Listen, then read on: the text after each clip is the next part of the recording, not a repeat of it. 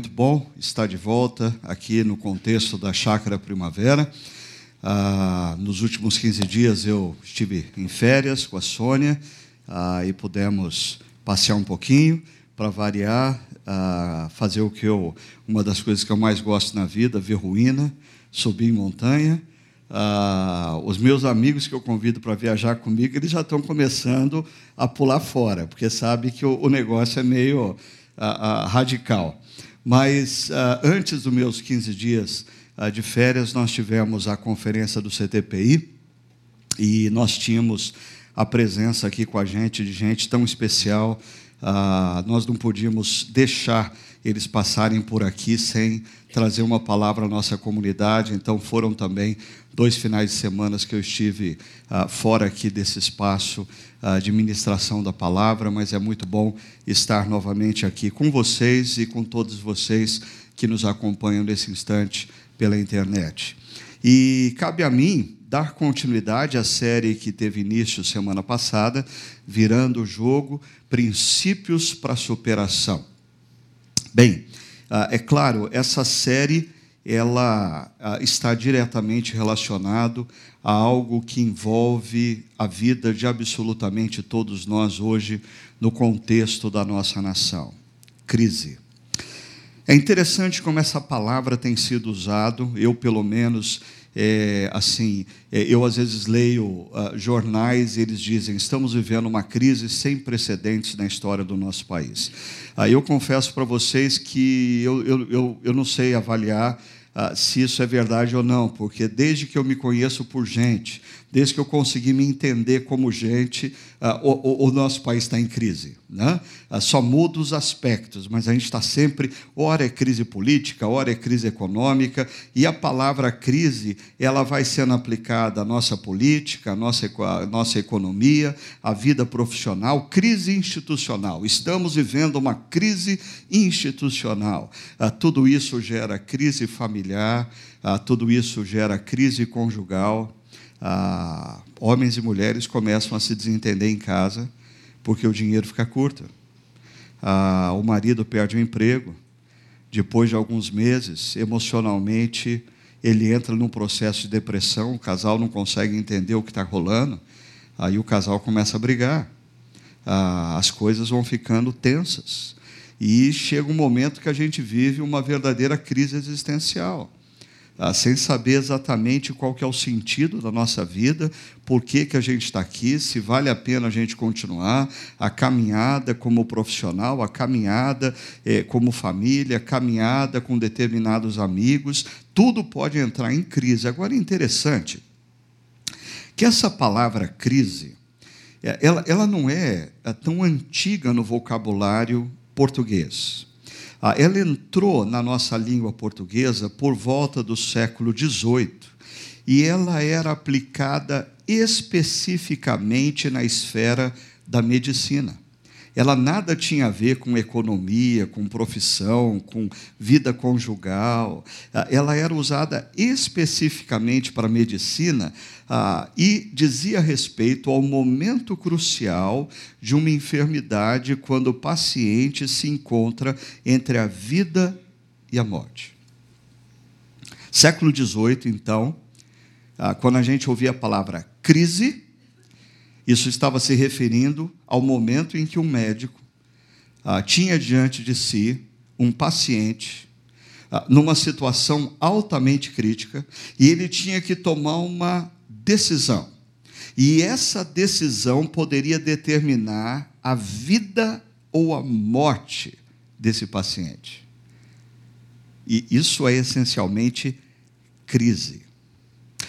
Talvez pensando em momento crucial e momento em que você se depara com a decisão entre a vida e a morte, ninguém ah, nos últimas, nas últimas décadas talvez tenha entendido o significado disso como esse russo Stanislav Petrov. Certamente você já ouviu falar dele, né? Ah, quem já ouviu falar de Stanislav Petrov? Uma, duas, duas pessoas, três pessoas? Ok. Ah, na semana passada, a mídia noticiou a morte de Stanislav Petrov. Mas, na verdade, ele já havia morrido em maio passado. Aí a imprensa russa divulgou apenas a sua morte essa semana. Mas o que faz de Stanislav Petrov uma pessoa tão importante para as nossas vidas? Deixa eu voltar com você em 26 de setembro de 1983. Daqui três dias a gente comemora o aniversário dessa data. Você se lembra onde você se encontrava em setembro? Não, não é dia 26 de setembro. Em setembro de 83. Por exemplo, eu me lembro ah, que eu estava é, estudando teologia, era o meu primeiro ano como estudante de teologia ah, no Seminário Presbiteriano do Sul aqui em Campinas. Ah, eu, eu era um, o calouro e eu sonhava em me preparar e exercer um ministério, e eu mal sabia o que estava acontecendo na manhã do dia 26 de setembro de 1983. Stanislav Petrov era o responsável pelo monitoramento ah, de defesa nuclear da antiga União Soviética.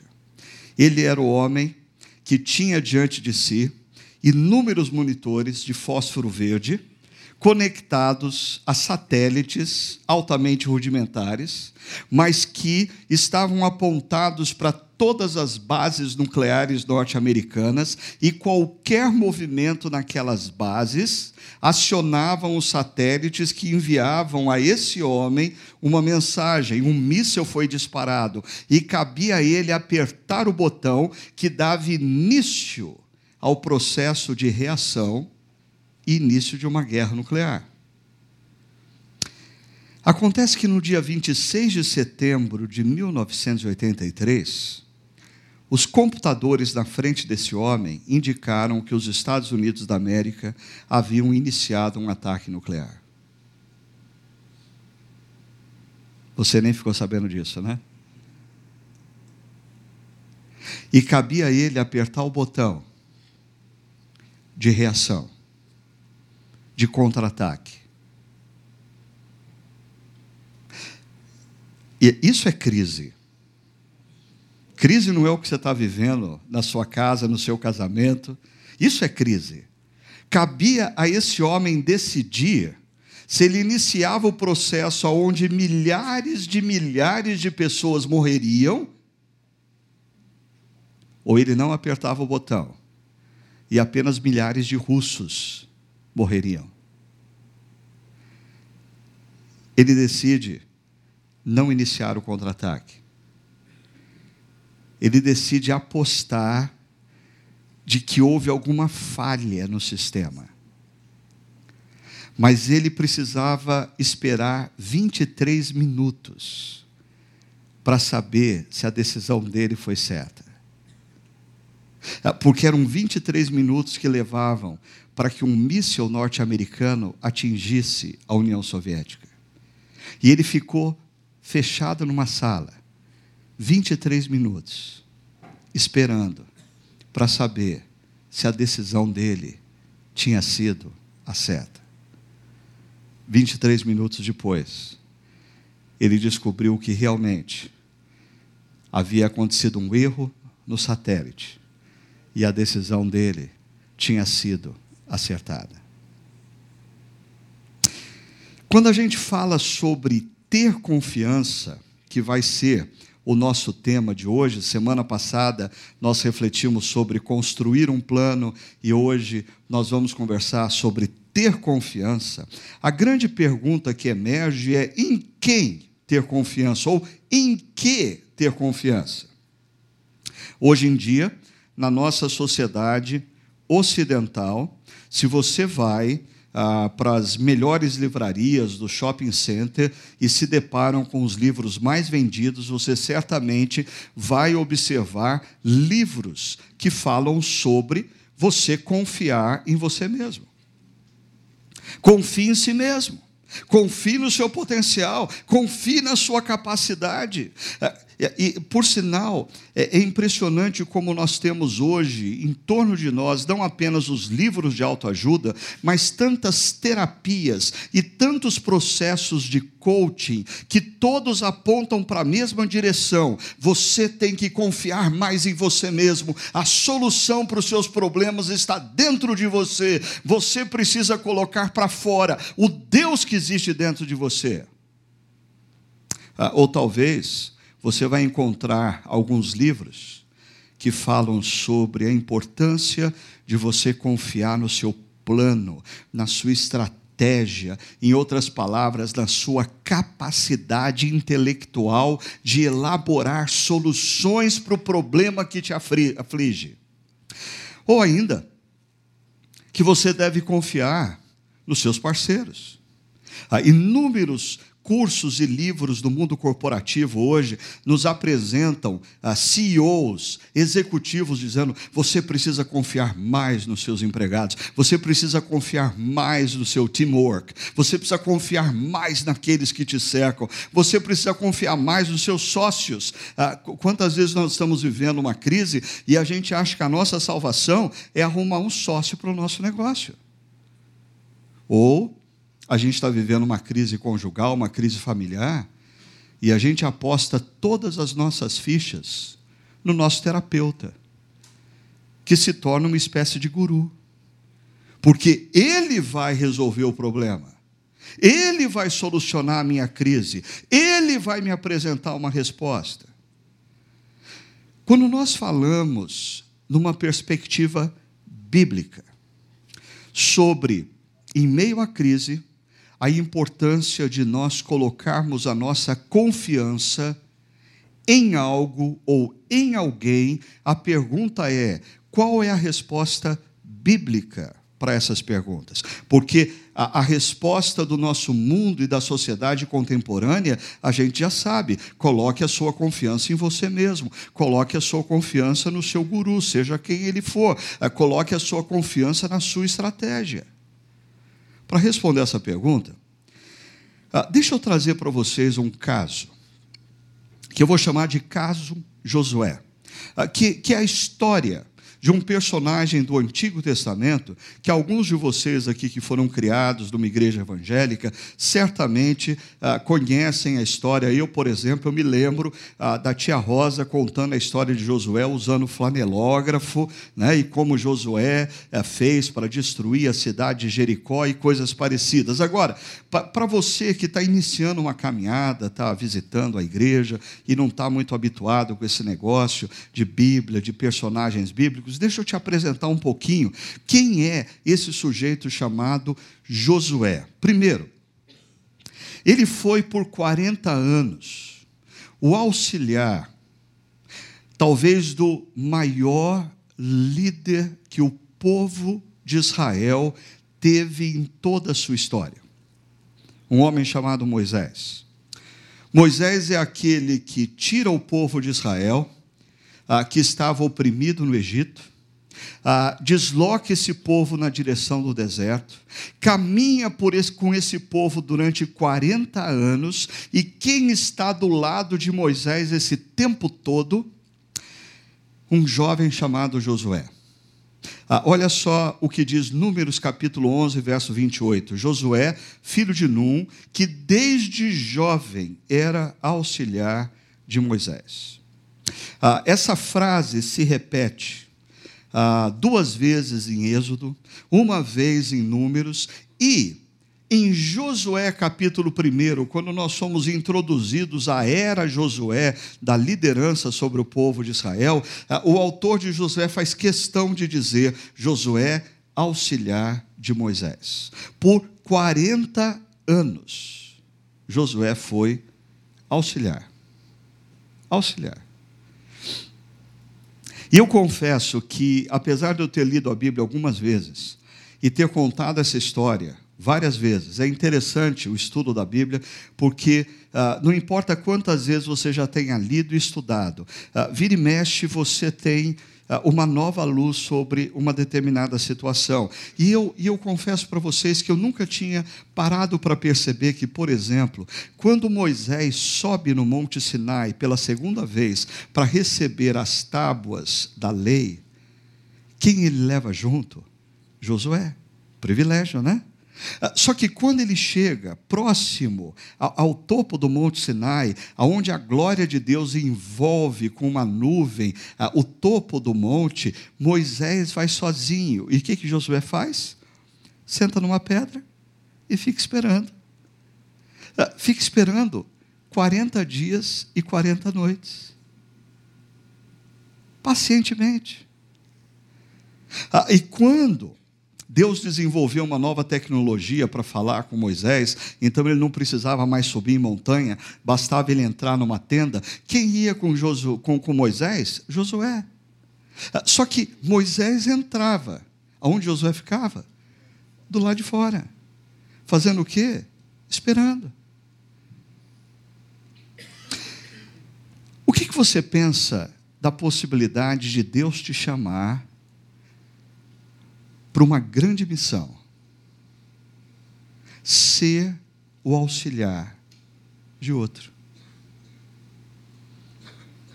Você já parou para perceber que na nossa cultura contemporânea, altamente individualista, altamente hedonista, regada ao sucesso, ninguém quer ser auxiliar de ninguém. Todo mundo quer ser o cara. É interessante como nesse mundo das startups, a gente vê mais e mais jovem. Os caras têm 25, 26, 27 anos e já estão montando uma empresa. Por quê? Porque eles não querem ser o auxiliar, eles querem ser os caras. E essa cultura que toma conta do nosso mundo ocidental, ah, dos millennials, essa turma que tem aí entre os seus 20 e 35 anos de idade, ah, que eh, reconhecidamente é uma cultura ansiosa pelo sucesso, é uma cultura desejosa de chegar o quanto antes no topo da montanha, não existe espaço para o projeto dessa geração para Josué. 40 anos. Fazendo o quê?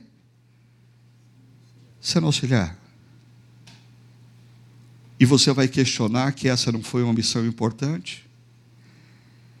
É interessante, quando a gente fala em ter confiança, a história de Josué, ela nos ensina a termos confiança no tempo de Deus, a termos confiança nos caminhos de Deus.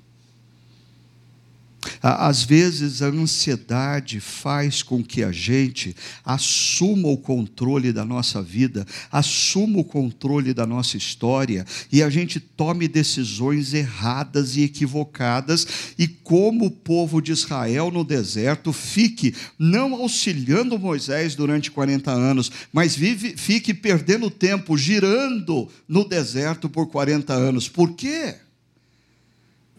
Porque não confiou no tempo de Deus, não confiou nos caminhos de Deus. É, por favor, não confunda isso com acomodação.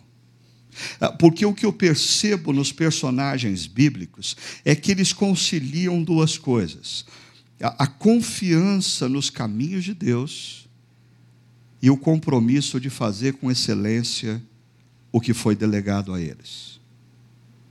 Josué confia plenamente no caminho de Deus. Por 40 anos, ele é auxiliar de Moisés. Mas absolutamente tudo o que Moisés pede para ele, ele faz e faz com excelência.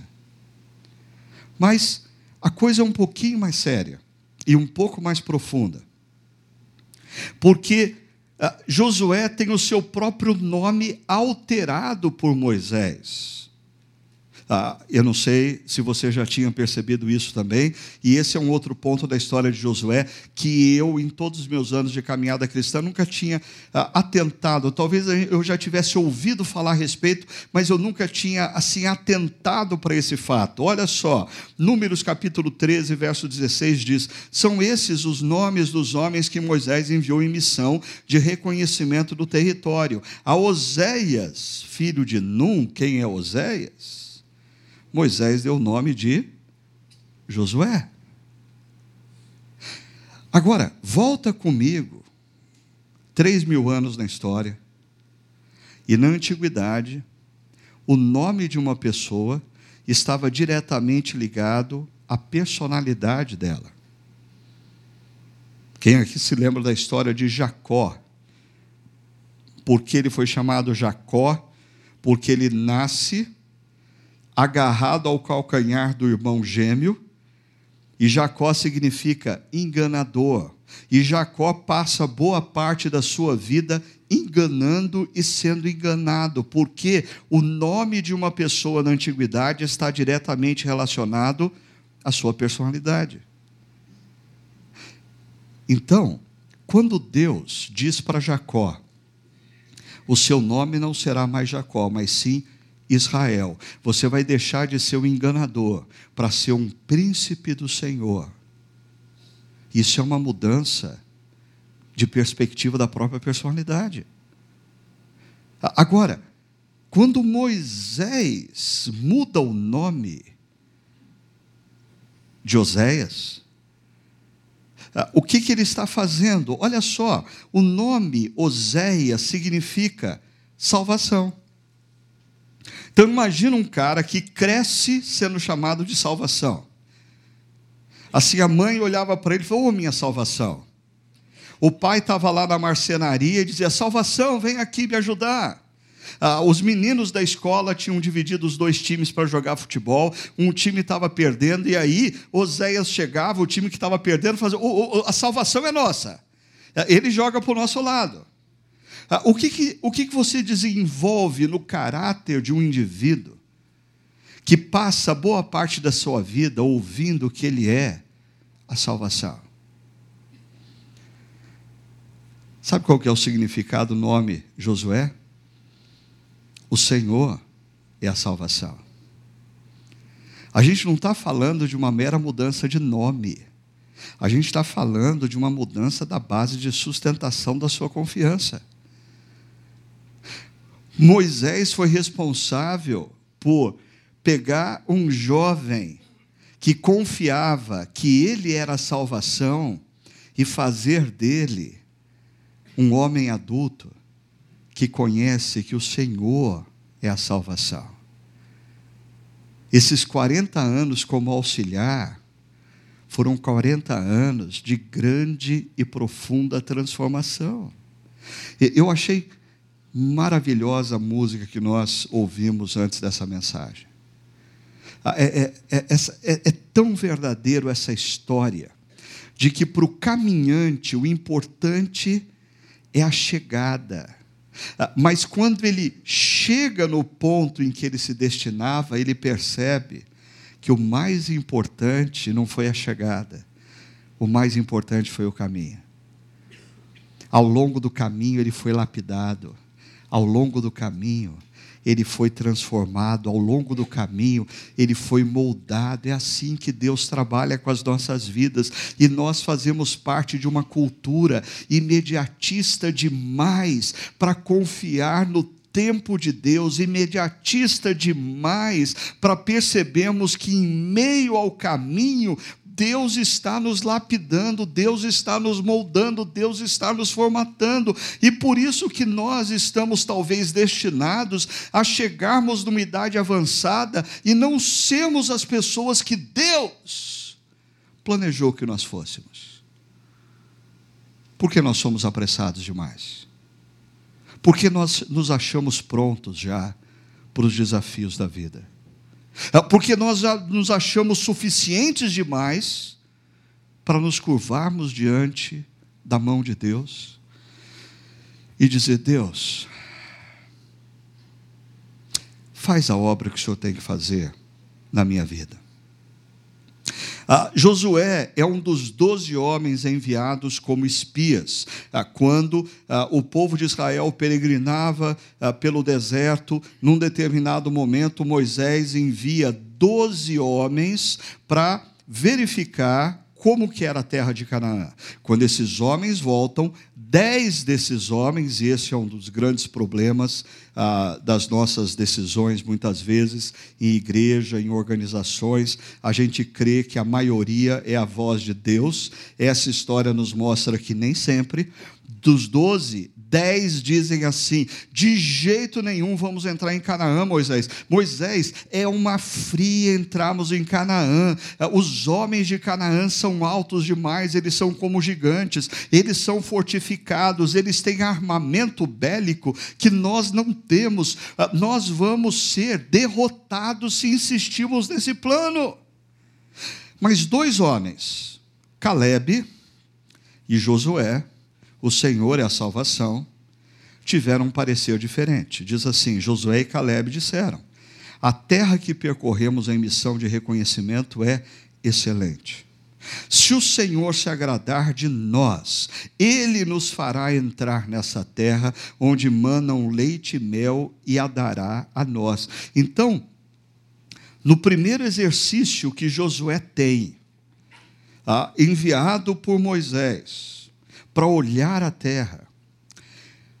Josué não tem medo do desafio. Por quê? Porque o Senhor é a salvação. Ah, quando você olha demais para o problema, e o problema começa a crescer diante dos seus olhos, e paralelamente você gasta pouco tempo de reflexão, de meditação na presença de Deus, você vai sendo tomado pelo pavor. Por quê? Porque o desafio que você tem diante de você é imensamente maior do que você, e você se esqueceu que o Senhor é a salvação. Ah, mas quando você gasta tempo na presença de Deus, Gasta tempo refletindo em quem é Deus, no amor de Deus, no poder de Deus. Gasta tempo olhando para o passado e percebendo como Deus esteve com você até aqui. Os problemas muitas vezes não mudam, mas a visão que você tem deles, isso muda. Mas qual foi o momento crucial da vida de Josué? Ah, Para mim, o momento crucial da vida de Josué se deu quando ele tinha talvez cerca de 60, 65 anos de idade. Ah, e Josué, capítulo 1, retrata o seguinte: depois da morte de Moisés, e o texto diz: servo do Senhor, disse o Senhor a Josué, e o texto diz: auxiliar de Moisés. 40 anos como auxiliar. Aí o que, que Deus diz a Josué? Meu servo Moisés está morto. É interessante, talvez na nossa cultura ocidental, individualista, ao sucesso, hedonista, um cara que, primeiro, o cara não aguenta ficar 40 anos como auxiliar. Mas se ele recebe a notícia que o chefe dele morreu, essa é uma má notícia na nossa cultura contemporânea? Não é. é era tudo que o cara está esperando há uh, dois, três anos, porque 40 anos ninguém espera. Agora, pois, você e todo esse povo, prepare-se para atravessar o Rio Jordão e entrar na terra que eu estou para dar aos israelitas. Em outras palavras, Josué, a bola é tua. Ah, mas, mas Josué, ele, ele não escuta essa ordem ah, dessa maneira que eu falei. Ah, Josué, a bola é tua. É, ele escuta um pouquinho diferente. Ele escuta assim: Josué, você é a bola da vez. Por quê? Josué é tomado de medo, de receio. Ah, e aí eu comecei a pensar: como eu poderia atualizar essa situação para que ah, você conseguisse entender levemente, ah, porque nenhuma analogia é perfeita, mas um pouquinho mais próximo, o que Josué sentiu. Por exemplo, nós temos algum estudante de advocacia aqui? Advocacia. Ah, temos advogados aqui? Por favor, levanta sua mão. Aqui, ok. Então, ah, vamos, vamos imaginar que a Cláudia, que está aqui, ela decidiu uh, prestar um concurso para ser juíza. E ela passa no concurso e ela se torna uh, juíza numa uh, primeira instância. E na primeira semana de trabalho dela, o telefone toca e do outro lado do telefone é para surpresa dela, aí é o presidente do Supremo Tribunal Federal ah, dizendo assim: olha, surgiu uma emergência e eu quero que você avise o seu marido que vocês estão se mudando para Curitiba amanhã e você vai assumir a posição de um juiz que tem lá. Ah, e Cláudia, ah, é, terça-feira tem uma audiência com o Lula, tá?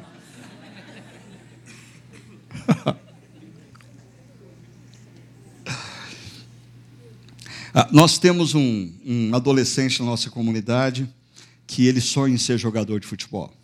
Ah, o problema dele é que ele torce para o time errado.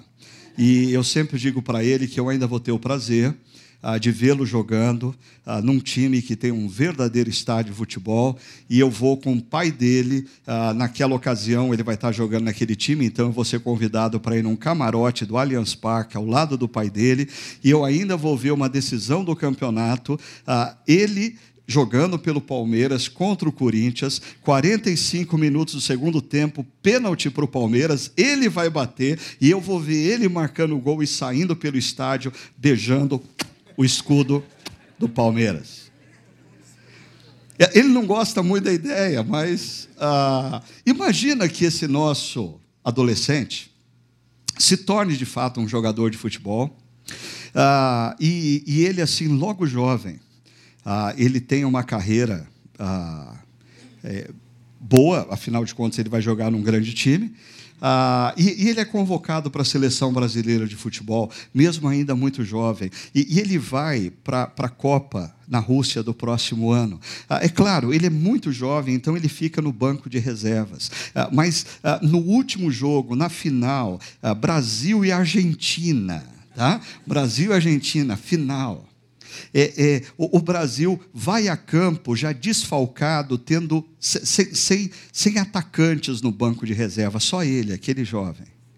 E de repente, ah, vai para prorrogação e um jogador do Brasil cai e ele tem que entrar no lar, ele tem que substituir esse jogador. E a decisão vai para os pênaltis. E ele é o último a bater pênalti.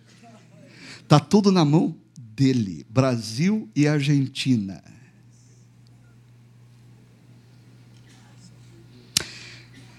Ah, ah, ok, o, o Wellington, nosso pastor de campo, ainda jovem.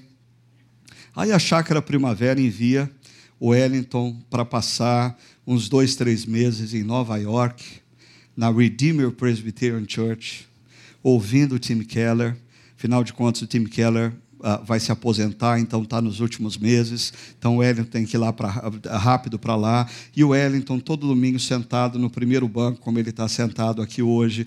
E aí, num determinado dia, uh, um presbítero da Redeemer se aproxima do Wellington e diz: O meu jovem, é, o, o, nosso conselho esteve reunido na última segunda-feira e Deus falou ao nosso coração que você deve substituir o Tim Keller.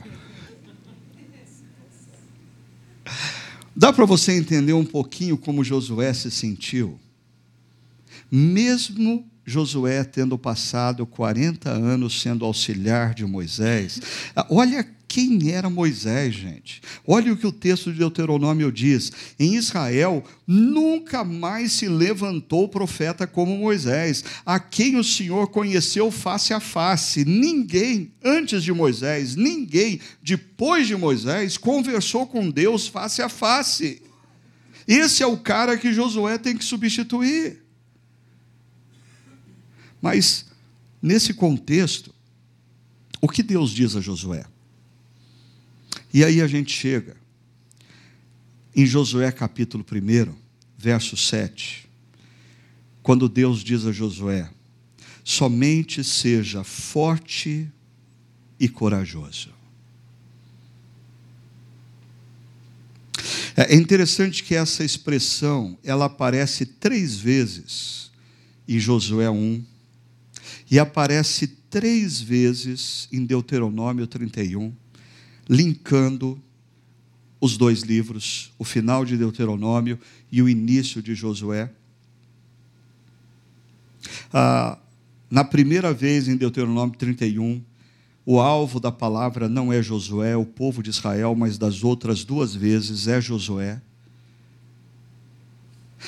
E o que, que Deus está falando quando diz para Josué: Josué, seja forte e essa expressão forte, a gente já imagina que Deus está dizendo para Josué ir para a academia toda manhã e malhar, malhar, malhar, malhar, porque ele tem que ser forte. Ah, e o sentido da palavra hebraica não é nessa direção. Ah, o sentido dessa, da palavra hebraica é: ah, ah, Josué, seja direto, seja assertivo. Josué, tome decisões Tome decisões. E aí você entende a palavra corajoso. Porque para você tomar decisões, você tem que ser corajoso. Em momentos de crise, é muito comum em reuniões em empresa, ah, quando está tudo bem, todo mundo dá palpite, mas quando está tudo mal, e uma decisão precisa ser tomada, e funcionários precisam ser mandados embora, ah, filiais precisam ser fechadas, a omissão paira. E eu diria que uma das características do verdadeiro e genuíno líder é a capacidade de tomar decisões. E para isso ele precisa ser corajoso.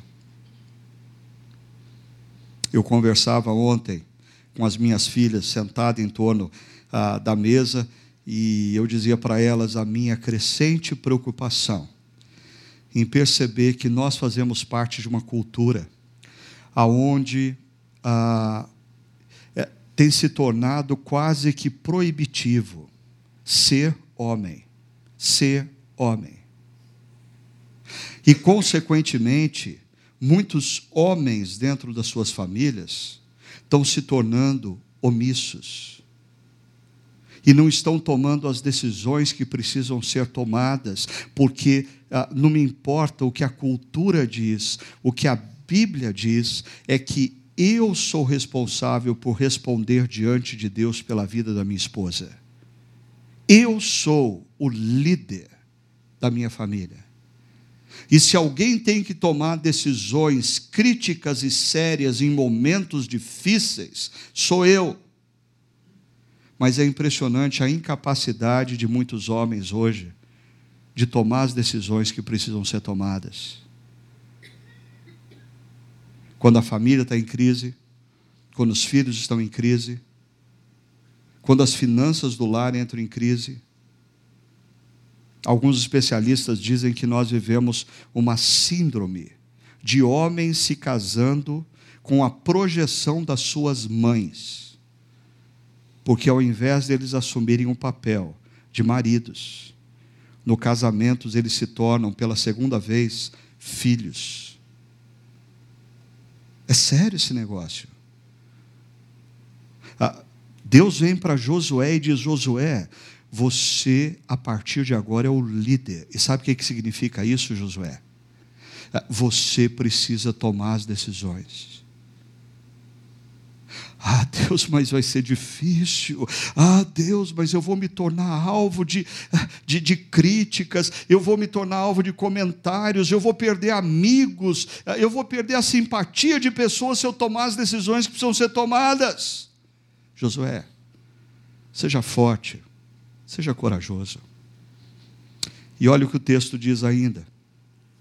Tenho cuidado de obedecer a toda a lei que o meu servo Moisés lhe ordenou, não se desvie dela nem para a direita nem para a esquerda. Em outras palavras, Josué tem que assumir a posição de líder, tomar decisões, ter coragem, mas isso não significa que Josué, a partir dali, vai fazer o que dá na cabeça dele, o que ele pensa, o que ele gosta, e são as preferências dele que vão ser impostas sobre o povo. Não!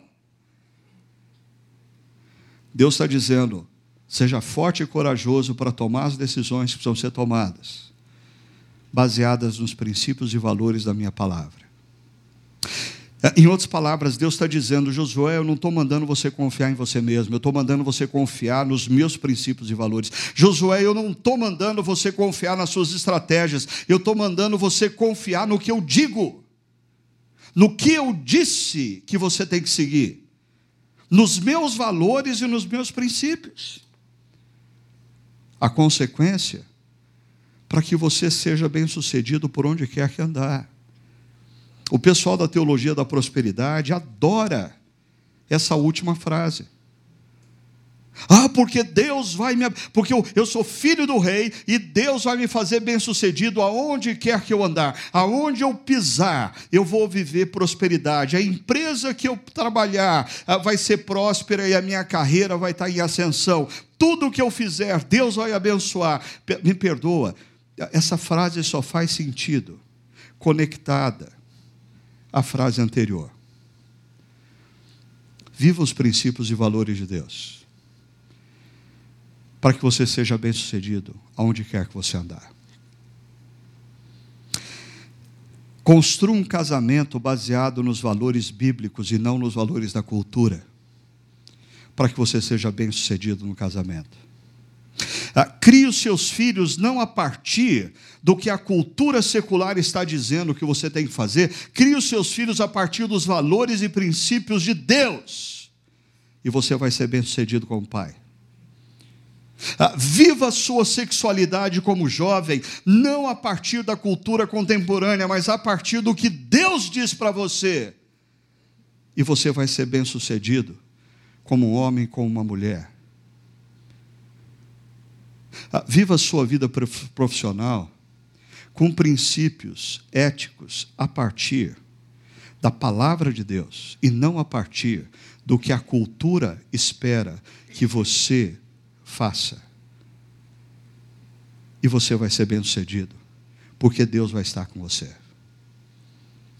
Mas esse verso 7, ele está diretamente ligado ao verso 9.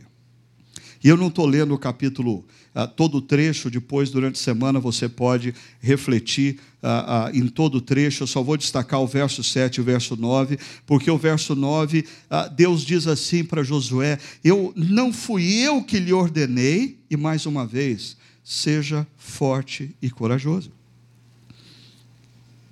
Porque não é fácil você viver no mundo atual a partir dos princípios e valores de Deus.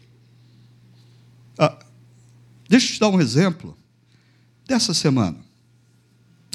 Toda uma confusão voltou à tona porque um juiz ah, determinou que terapeutas, psicólogos, podem sim e têm a liberdade de cuidarem de pessoas ah, que têm tendências homoafetivas e que querem ajuda em outra direção.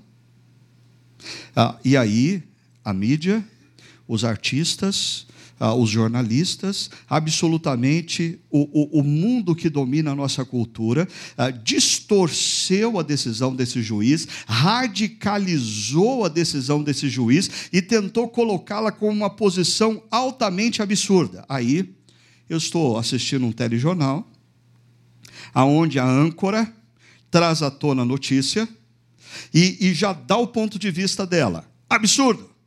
E aí, em três telas, Uh, outros jornalistas estão ali ouvindo, e ela se volta para os jornalistas e diz assim: E vocês, o que, que pensam acerca disso? É, naquele momento eu pensei: ah, imagina se um daqueles jornalistas é um cristão.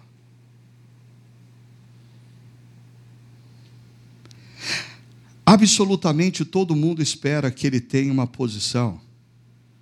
Ele vai ter a coragem de dizer: Não, eu, eu não concordo com o que vocês estão dizendo. Não é bem assim. Gente, viver a partir dos princípios e valores de Deus hoje demanda força e coragem. Força e coragem. Eu só estou dando um exemplo. Não se prenda ao exemplo, se prenda ao princípio. O princípio é viver os princípios e valores de Deus na sociedade em que nós nos encontramos hoje, demanda força e coragem. Por isso, Deus diz a Josué: não se apavore, nem desanime. Agora eu queria convidar você a se colocar nos pés de Josué ah, e pensar comigo o seguinte: ah, por que, que Deus fala para Josué, ah, não tenha medo, não, não tenha desânimo? Porque, você já parou para pensar, naquele momento, o que Josué temia? É muito importante essa pergunta. O que Josué temia? Ah, alternativa número um: temia a missão que lhe foi dada de ter que enfrentar os povos que estavam na terra de Canaã. Se a sua alternativa é essa, segundo o relato de Josué quando ele espiou a terra, a sua resposta está errada. Porque Josué não tinha medo dos povos daquela terra. Então, do que Josué tem medo? Hã? De não dar conta do que ou de quem? Se você ler o livro de Êxodo, de Números, você vai ver que Moisés, o líder daquele povo, por duas vezes, por duas vezes, ele pede para Deus matá-lo. Sabe por quê? Ele não aguenta aquele povo.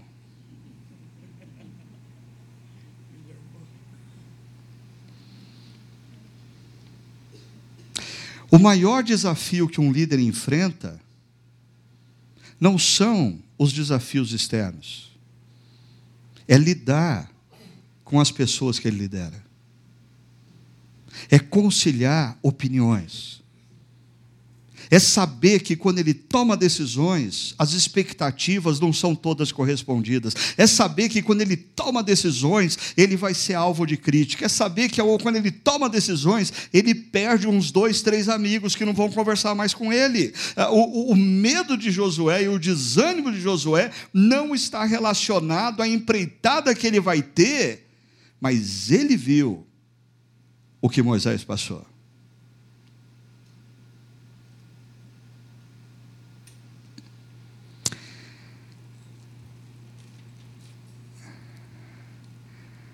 Mas Deus completa dizendo: Pois o Senhor, o seu Deus, estará com você por onde você andar.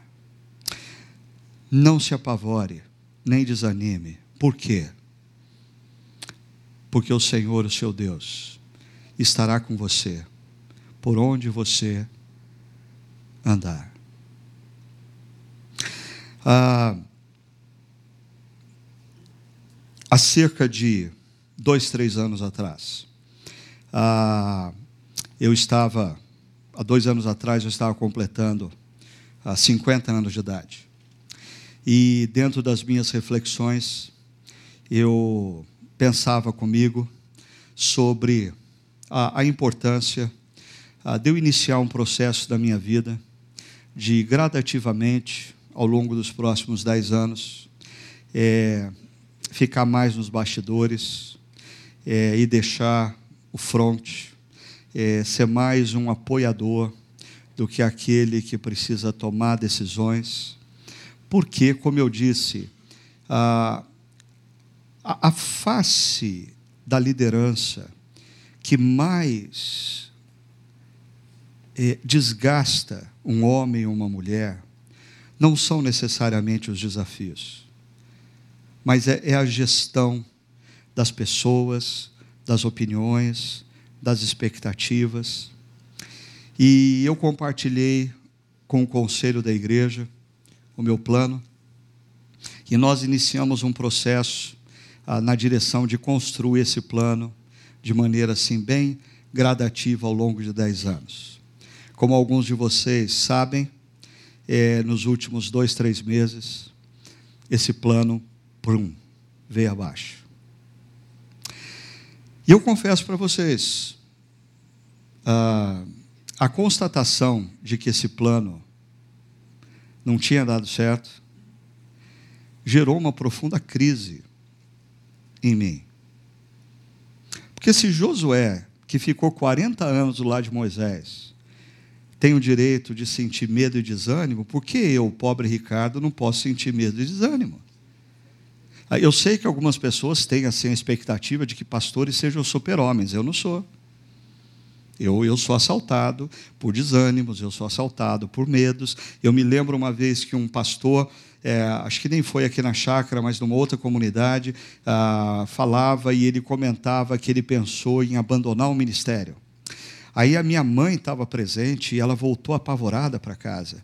E na primeira oportunidade que ela teve, ela falou assim: Filho, mas ele falou que pensou em abandonar o ministério. Falei: É verdade, mãe? Ela falou: É, mas eh, filho, você já pensou alguma vez em abandonar o ministério? Falei para ela: ah, umas duas duas vezes por ano. E há cerca de 45 dias atrás, eu estava numa conferência nos Estados Unidos, uma conferência sobre liderança. Ah, e eu ouvi uma palavra. E, e eu percebi o que Deus estava fazendo. E eu fiquei doido da vida com Deus. Ah, eu percebi que Deus estava dizendo assim. Ele estava levantando uma pergunta, ele não estava nem afirmando, ele estava levantando uma pergunta. Ah, e se eu pedir para você se dedicar com o mesmo empenho e com a mesma excelência mais 20 anos?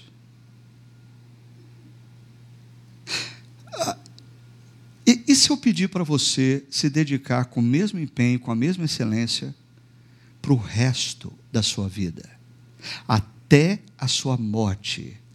Deus e minha aposentadoria. Não, e, e se eu pedir para você se dedicar o resto da sua vida?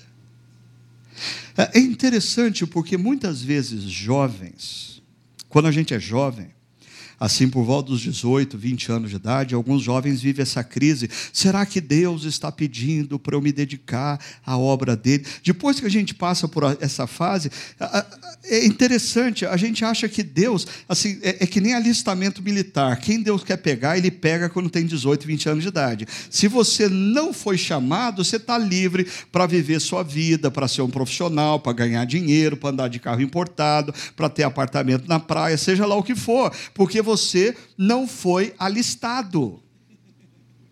Só tem um problema. Josué foi alistado com 60 anos de idade.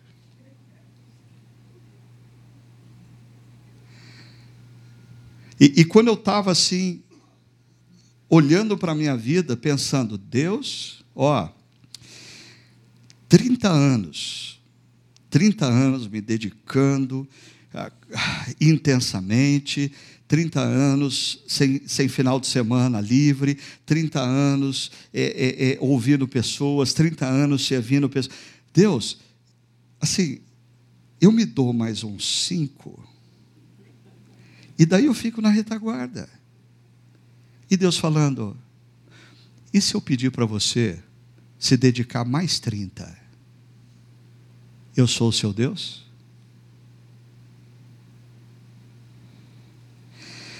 Quando terminou aquela palestra, eu escrevi uma oração. E eu resolvi ler minha oração aqui para vocês.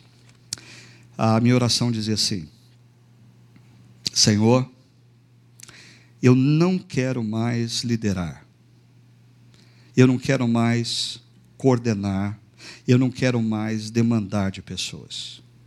Eu tenho feito isso há 30 anos, eu estou cansado. Senhor, eu não quero mais ter os meus finais de semanas completamente ocupados. Eu faço isso há 30 anos. Senhor, eu não quero mais lidar e ouvir críticas, comentários e opiniões. Eu tenho sido alvo disso há 30 anos. Senhor, eu quero caminhar na direção de algum descanso. Eu quero ficar atrás das cenas. Eu quero suportar novos líderes. Eu, eu, quero continuar a estudar a Bíblia e pregar, mas, Senhor, de preferência apenas para aqueles que realmente desejam estudar e ouvir a palavra. Senhor,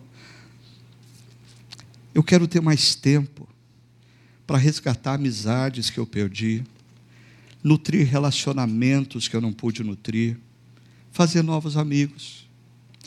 Ah, Senhor, eu quero ter fins de semana livres para estar com os meus netos. Eu quero ter tempo para viajar com a minha esposa, sem ter que conciliar viagem com trabalho.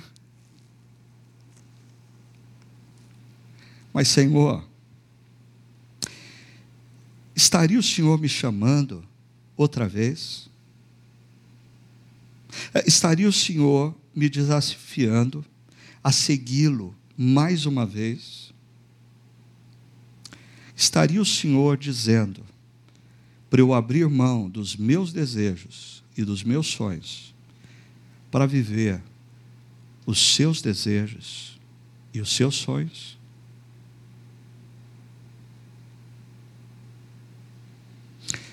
Eu parei de escrever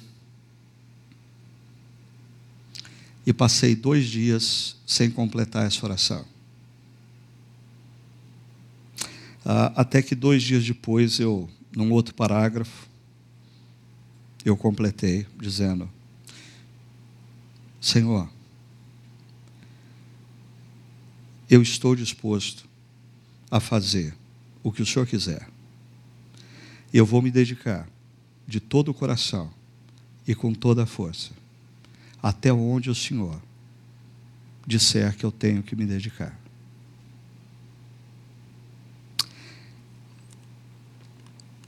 Mas a pergunta que eu faço é,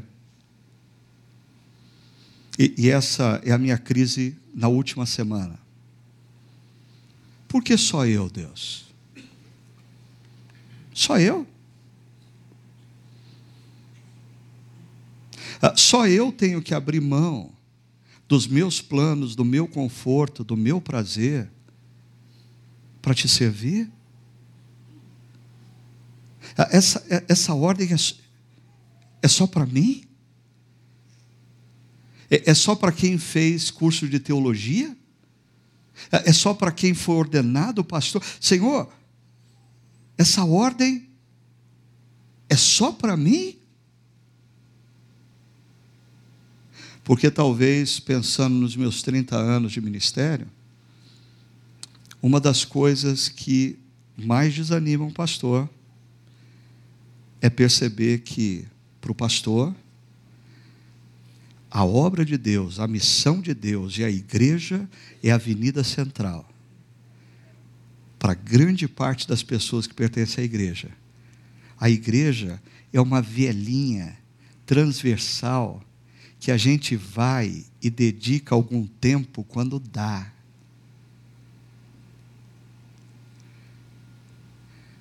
Eu queria que você pensasse nisso. Aos 60 anos de idade, Deus vira para Josué e diz assim: chega, agora você vai ser a bola da vez. É você que vai ter que se dedicar. É você que vai se tornar vidraça. É você que vai ter que se empenhar. É você que vai ter que tomar decisões e ouvir a crítica dos outros. Será que Deus poderia hoje estar tá sugerindo a você que chega de se auxiliar eu quero que você assuma uma posição em que você vai se expor. Você tem medo? Josué também teve. Deus disse: não tenha medo. Ah, você está desanimado porque você sabe que é complicado. Josué também esteve. E, e, e, só pensando uma última coisa com vocês sobre essa questão de que o Senhor estará com você por onde você andar. É, eu me lembro que, certa ocasião, eu, eu conversava com uma pessoa que foi meu mentor e que me orientou grandemente na vida. E eu estava com uma dúvida acerca qual caminho tomar na minha vida, se eu devia tomar uma decisão nessa direção, ou tomar uma decisão nessa direção, ou tomar uma decisão nessa direção. E aí, essa pessoa, o Douglas Spurlock, ele sentou comigo e falou assim: Ricardo, ah, deixa eu fazer uma pergunta. Em alguma dessas decisões, em algum desses caminhos, se você tomá-lo, você vai ferir um princípio bíblico? Eu observei e falei: não. Ah, ele falou, Ricardo, se você tomar um desses caminhos, você vai é, criar um problema para uma pessoa que você não deve criar o problema. Eu falei, não. Ele falou, então, Ricardo, é, é, re, renova sua ideia acerca de quem Deus é. Deus não é um Deus que te coloca opções e diz assim: meu filho, presta atenção. Você tem que tomar uma decisão agora. E, se você pegar o caminho errado, você vai se dar mal para todo o sempre. Dos caminhos que estão à sua frente, só um está certo. Por isso, presta atenção, meu filho. E você fala, Deus, qual que é o caminho certo? E Deus fala, não vou falar. Você vai ter que acertar. Mas Deus, e se eu errar? Ele diz: você vai se dar mal o resto da sua vida. O Douglas falou assim: esse não é o Deus da Bíblia. O Deus da Bíblia diz para você: você tem dois, três, quatro caminhos pela frente, todos eles são condizentes com os valores e princípios de Deus. Meu filho, toma a decisão. Olha o que o texto diz: Eu vou estar com você aonde você andar. Toma a decisão. Eu vou estar com você aonde você andar. Mas voltando então a essa pergunta: em quem ou em que confiar? A, a, a perspectiva bíblica não é um convite a você confiar em você mesmo, nem muito menos na sua estratégia, nem muito menos nos seus gurus. A partir de Josué capítulo 1, eu entendo que Deus está nos convidando a confiarmos nos valores e princípios dele. Mesmo que a nossa cultura diga que eles são absurdos. A palavra em Josué, de Deus para Josué, é: observe os meus caminhos e você vai ser bem-sucedido e coloque a sua confiança na presença de Deus. Não em você, não nas suas estratégias, não nos seus gurus, mas numa promessa que Deus fez para você. Eu vou estar com você. Eu vou estar com você. Eu vou estar com você, mesmo que você passe pelo vale da sombra da morte. Eu vou estar com você. Mesmo que os seus amigos te abandonem, eu vou estar com você.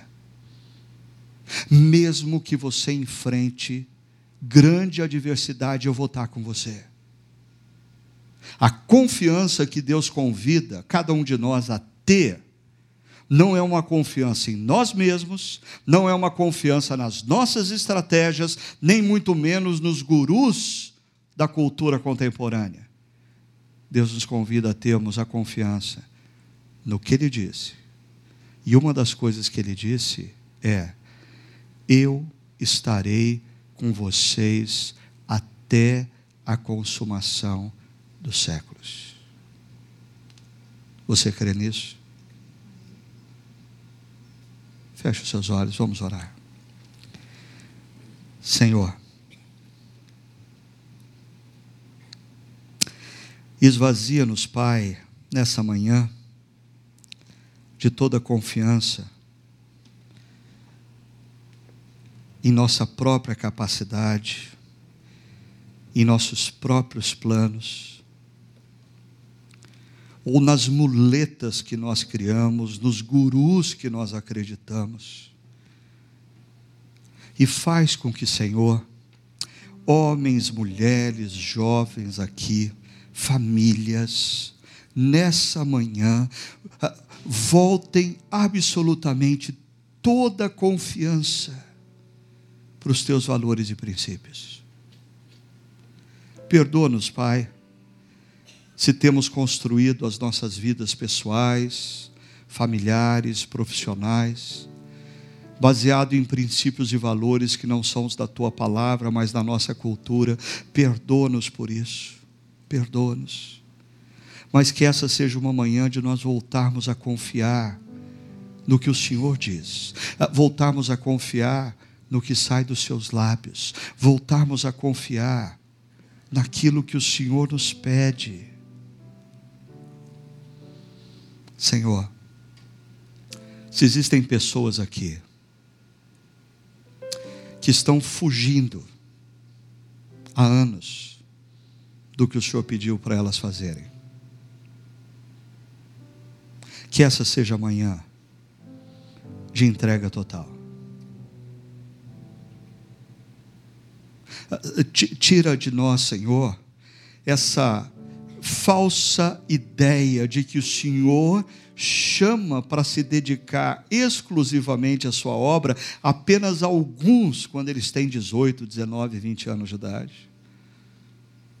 Que através dessa palavra, homens, mulheres das mais variadas idades, dos mais variados momentos de vida, escutem o seu chamado, abram mão de suas vidas e se rendam à tua vontade, que é boa, que é perfeita, que é agradável. Eu te peço, Pai, que aqueles que estão ouvindo essa palavra, e estão ouvindo num momento difícil, num momento de adversidade, num momento de crise profunda, seja ela conjugal, familiar, profissional, econômica, que eles sejam lembrados pelo teu Santo Espírito da tua presença nesse instante com eles. Que eles sintam o toque da tua mão carinhosa, encorajando-os e que eles escutem dos teus lábios a voz do Senhor dizendo: Não tenham medo, não desanime, eu sou com você. Eu sou com você. Nós oramos em nome de Jesus, o Deus Emanuel o Deus conosco. Amém.